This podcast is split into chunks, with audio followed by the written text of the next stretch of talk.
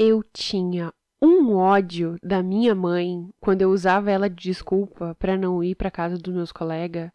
Brinca hoje na tua casa depois da escola? Posar na tua casa amanhã? Putz, não vai dar, sabe? Minha mãe não deixa. Aí, minha mãe, que era professora de educação física do colégio, respondia para meus colegas assim: Mas claro que ela pode ir, eu levo ela sim, não tem problema. E eu atrás dela com uma cara de bunda, falando assim: Não, mãe, não, não é. Olha, demorou uns anos até ela entender que era para ela falar que não deixava. Mas mesmo assim, quando ela falava que não deixava, ela falava rindo da minha cara e mentia muito mal pros meus coleguinhas. Eu falava assim: Ai, ela não vai poder, pobrezinha, ela tá de castigo. Eu nunca fiquei de castigo.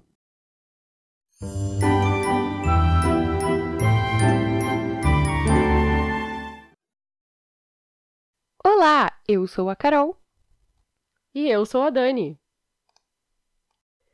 E esse é o episódio especial Dia das Mães, que não vai sair no Dia das Mães, porque não somos todo mundo, e as mães não deixaram a gente publicar antes porque a gente esqueceu de levar o casaquinho.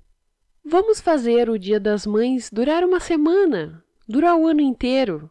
Você aí que ama sua mãe e está longe da sua mãe por algum motivo de quarentena ou está perto da sua mãe, se se identificar com as nossas histórias ou se achar sua mãe parecida com algumas das nossas, ou se não identificar sua mãe em nenhuma das nossas histórias, mas amar sua mãe de qualquer jeito, se eu fosse tu, eu mandava esse podcast para ela falando assim: Mãe, lembrei muito de ti, da minha infância maravilhosa. Eu te amo muito e eu penso em ti o tempo todo. Tu é muito extraordinária, então, para provar esse meu amor, te mando esse podcast. A primeira coisa que precisa ser dita é que se existem mães diferentes, são as nossas, né? A minha mãe é muito a tia do rolê. Sabe a tua tia favorita? Ela é a minha mãe. Mas não é só de alegrias que vive uma filha da tia. Minha mãe foi minha professora de educação física durante muitos anos.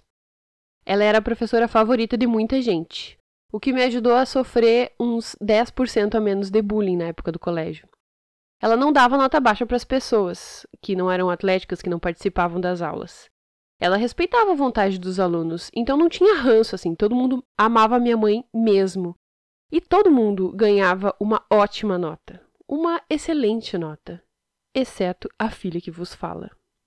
Eu demorei quatro anos para conseguir tirar um 10 com a minha mãe. Quatro anos. Isso dá. Dividido em quatro bimestres, então 16 boletins. Eu demorei 16 boletins para tirar um 10 com a minha mãe.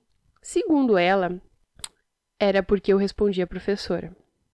Mas tinha cabimento um negócio desses, eu sempre participei muito das aulas. Tu chamava tua mãe de prof. Nunca, não conseguia. Chamava minha mãe de mãe. E sempre usei ela. Se alguém me olhava meio torto, assim, eu virava pra ela e falava assim: Ai, tem que guardar essa bola, né, mãe?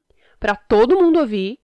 E se tivesse algum desavisado de plantão, já ficava sabendo também que ali tinha a minha mãe. E mesmo que eu ficasse muito indignada com os meus nove e meio, que eu, que eu tirava todo o santo bimestre, ela me ajudou aí. Também quem tem mãe professora teve ou vai ter no futuro, vai entender que realmente ter uma mãe no colégio é algo empoderador. Diferente de uma mãe atlética, minha mãe nunca foi nada atlética. Mas para que eu, Daniela, consiga falar apropriadamente da minha excelentíssima mãe, eu preciso começar com meu nome. Sim, eu sou batizada com quatro sobrenomes, fui muito zoada e ainda sou, em todos os lugares que eu vou. E eu preciso preencher algum formulário. Primeiro, na maioria desses formulários, eu não consigo colocar o meu nome inteiro e preciso abreviar ou escrever com uma letra bem pequenininha. Ou começo escrevendo com uma letra normal, achando que vai dar para colocar meu nome inteiro, e aí no final fica aquela letrinha minúscula. Segundo, alguns desses formulários que a gente acha online não tem o espaço necessário para colocar todo o nome, e geralmente o meu último sobrenome, Coelho, fica faltando uma letra, aí fica Coelho. Retificando aqui uma coisa, não são quatro sobrenomes, né, minha amada? É um nome composto e três sobrenomes. Tu não vem com essa de quatro sobrenomes que tu não engana ninguém. Gente, essa menina sempre está pronta para arruinar os meus scripts de podcast, porque ela sempre conta alguma coisa que eu particularmente poderia ocultar da minha história, mas sim. eu tenho um nome composto. Mas, para as outras pessoas, eu finjo que são quatro sobrenomes. Então, quem ri me pergunta assim: ai, olha quanto sobrenome. Eu digo sim, ai, que horror. Um monte de sobrenome. Mas, sim, é um nome composto. Bom, isso tudo já deixa muito gritante o tipo de bullying que eu sofria na escola. Ai, bullying. Ai, o tipo de bullying que eu sofria. Oh my god, quanto bullying. Enfim, mais do que todos os bullying que eu sofri por causa do Vai meu nome, eu vou. Me deixa. Fiz vários anos de cursinho de inglês que foi pra isso. Eu sofri bastante. Ah, porque eu era a tal filha da mãe solteira, né? No colégio, a pior, o pior estigma que existe, pelo menos na minha época, era, era o estigma da mãe solteira. E o pior de tudo, gente, foi que eu não nasci em 1920, tá? Eu nasci em 1993, ou seja, Durante a minha infância, a gente já tava nos anos 90 pra 2000, e os ridículos da minha escola ainda estavam usando essa.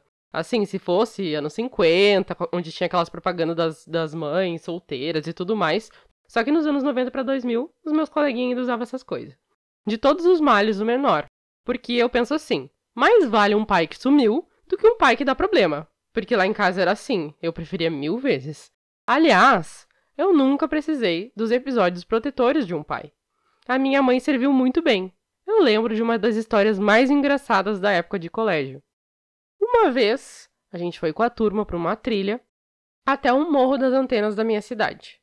Bom, como todos os meus colegas sempre me zoavam, me davam chute no recreio, roubavam minha comida, não era de admirar se isso acontecesse naquele dia. Ficamos todos, os queridos, hospedados num sítio que era bem próximo ao local da trilha. Cada criança ficou responsável por levar uma garrafa de água, comida e tudo mais que fosse útil para passar um dia inteiro caminhando num sol de 40 graus. Gente, com que cabeça viviam as professoras que faziam as crianças caminharem no sol de 40 graus, subindo o morro de antena? Mas enfim. Bom, a minha mãe era sempre muito atenta. Fez eu levar aquele casaquinho, né? Num sol de 40 graus, mas também uma garrafa enorme de água gelada numa bolsa térmica, várias comidinhas e afins, e também me deu um celular Nokia daqueles gigantescos que dava para destacar a bateria. E só para vocês terem noção do quanto essa história é velha, ela é da época do telefone celular da empresa telefônica e o nome do celular era Amigo. Fofo, né? Muito interessante. Então, quando a gente subiu aquele morro, o sol rachando nas cabeças das crianças, as crianças com os cabelos já com cheiro de queimado, todas as crianças impacientes, e aí quando elas ficavam impacientes, óbvio que elas iam encher o saco, e de quem? O meu. Aí veio uma guria, que era bem mais alta que eu. Sabe aquela guria que é completamente, assim, fora dos padrões de altura? Tipo assim, todas as crianças têm um metro de altura e a guria tem dois. Ai, meu Deus, era eu. Tu era filha da professora, então fica quieta. Essa guria sempre me incomodava. Pegava todos os meus lanches na escola e tal. E aí, eu tava com a minha garrafinha de água na mão. Ela tirou da minha mão e saiu correndo. Ok? Detalhe: a garrafa que eu tinha levado era bem grande, porque minha mãe pensou assim: bom, eu vou te dar uma garrafa bem grande de água pra te ter água durante todo o percurso. E aí tu não precisa levar várias garrafinhas. Me deu uma grande e foi essa que eu levei. Então eu só tinha levado aquela. E a gente recente tinha começado a subir aquela desgraça daquele morro. Ok, fiquei super triste, né? Quase chorei, assim, e aí chamei a professora. E aí que tá o importante. Óbvio que o bullying nessa época era conjunto, porque as professoras do colégio de freira participavam ativamente do esforço para destruir o psicológico das crianças, sim. Cada professora que eu tive, eu lembro, e se um dia eu ficar famosa, eu vou começar a divulgar os nomes na internet. A professora praticamente me mandou ficar quieta e não reclamar e falou assim: ai, fica aí, não incomoda a guria e tal, porque se eu não me engano, aquela guria era filha de alguém. Sabe o filho de alguém? Então, o filho de alguém ele pode fazer tudo no colégio. Daí a, a mulher me mandou a merda praticamente. Eis que o sexto sentido da mãe fez com que ela me ligasse naquele meu celular amigo, né? E realmente ele foi um amigo meu aquele dia. Eu atendi com uma voz triste, porque obviamente nunca consegui esconder nada da minha mãe. Ela me perguntou se eu tava bem.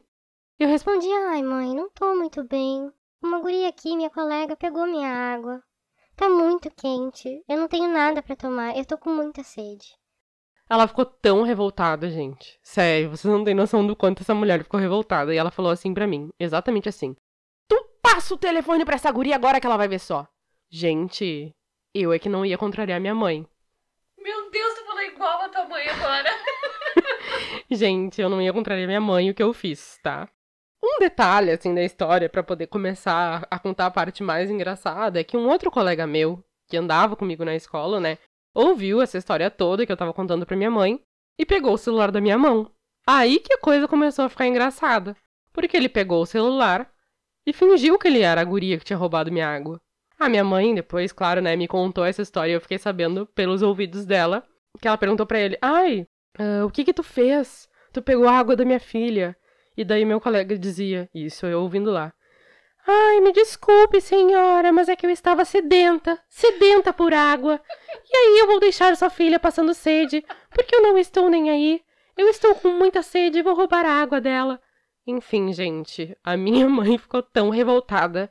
Aí meu colega fez isso, pegou o celular, correu atrás da guria que estava com a minha garrafa de água e entregou o celular para ela nesse nível, minha mãe já tava esbravejando várias coisas. Aí minha mãe disse que falou o seguinte pra guria. Tu é grande, mas tu não é duas. Eu vou aí te dar uns tapas, tu vai ver só quando tu voltar desse negócio, tu vai ver só. Gente, e é real, a minha mãe tava lá. Na hora de buscar na hora de buscar os filhos, a minha mãe tava lá e a guria passou cagada o passeio inteiro. A guria me devolveu a água e a guria ficou cagada. A guria me pediu várias desculpas. E tava com muito medo que minha mãe batesse nela quando a gente voltasse pro colégio.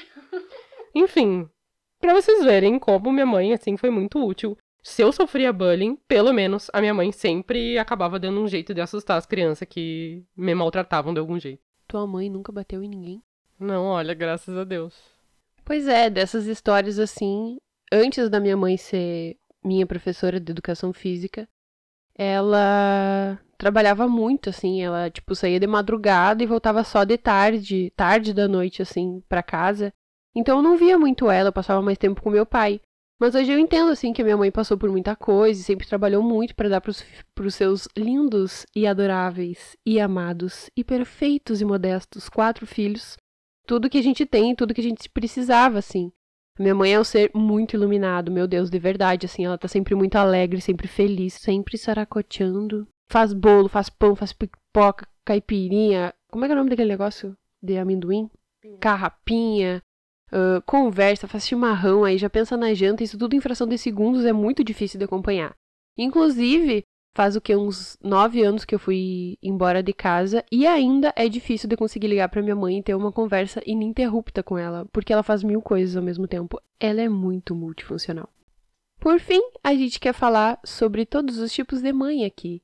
Então sintam-se representadas as mães que abdicaram de suas vidas profissionais para cuidar da casa e dos filhos, das mães solteiras que se viraram e se viram em mil para dar tudo para seus filhos, das mães sem filhos, que perderam seus filhos em algum momento da vida, mas sempre carregam consigo o sentimento de mãe. As mães que definitivamente não têm o dom da maternidade, porque nada é romantizado nesse podcast, então tá tudo bem, porque a gente também não pode cobrar e ter várias expectativas das nossas mães que são mulheres comuns, como qualquer outra pessoa. E, por fim, mas não menos importante, as mães de pet que dão a vida pelos seus bichinhos. Brincadeira, gente, calma aí. E aí, gente, para encerrar, a gente precisa falar sobre relacionamentos abusivos nas famílias. A gente pode ter uma mãe tóxica e tá tudo bem. Às vezes tem pessoas que têm mães fantásticas e a gente não se identifica com isso. Nem toda relação familiar é boa. Sempre como a gente recomenda, é bom procurar uma terapia, um profissional que possa te ouvir e te ajudar a te guiar num caminho para compreender essa relação e conseguir seguir a vida de uma forma mais saudável. Para aqueles que têm a mãe ou as mães maravilhosas e fantásticas, também é bom furar a bolha, né? E saber que existem filhos de mães que não são mães, assim, que não carregam realmente o dom da maternidade, que não querem carregar o dom da maternidade. E tá tudo bem, assim.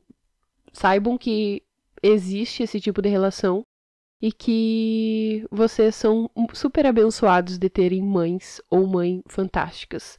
Vamos incluir também aqui as mães lésbicas, os casais lésbicos que têm filho, as mães trans, as mães, sei lá, as mães que quiser, as mães alienígenas, as mães, as mães, as mães, gente, as mães, as mães de, mães de coração, as vó, as vó, Jesus amado, as vós que são duas vezes mãe, as vós, tias, prima, quem mais? Qualquer um que tiver o cuidado de mãe, porque afinal de contas, mãe é quem cria. Com isso, a gente queria desejar um feliz Dia das Mães para todas as mães do universo, sem nenhum rótulo, apenas por esse sentimento de ser mãe, como a Carol falou. E é isso, gente. Ainda bem que a gente conseguiu, pelo menos, fazer esse episódio com todas as interrupções que teve. Estamos finalizando este episódio à meia-noite. Então já estamos entrando na segunda-feira, mas que bom que não lançamos o nosso podcast antes, sabe por quê? Porque aí você teve tempo de, ao invés de ouvir o nosso podcast, estar com a sua mãe, seja na distância, seja presencialmente. Manda o podcast pra mamãe, por favor. Diz que ama ela do coração. E esse é o episódio especial dos Dias das Mães. e esse é o episódio especial dos Dias tá sempre fazendo coisas, sempre sacaro, sa, sara, saracoteando. Agora temos um Twitter. Não, sempre tivemos um Twitter. Mas agora a gente tem um Instagram e a gente faz imagens maravilhosas e lindas e fofas e coloridas para você dar uma curtidinha lá, largar uma, um biscoitinho pra nós, mandar um coraçãozinho. Nosso Instagram é arroba pode mesa de chá. arroba pode, P-O-D, M-E-S-A, oh, Jesus, virou soletrando do C-H-A, sem acento, ponto. Sai daí, o nosso Twitter é arroba mesa de chá, que não tem nada lá. Mas Essa um dia voz vai ter, um horrorosa, ter. meu Deus. Para, Luca. Anasalada. Ah.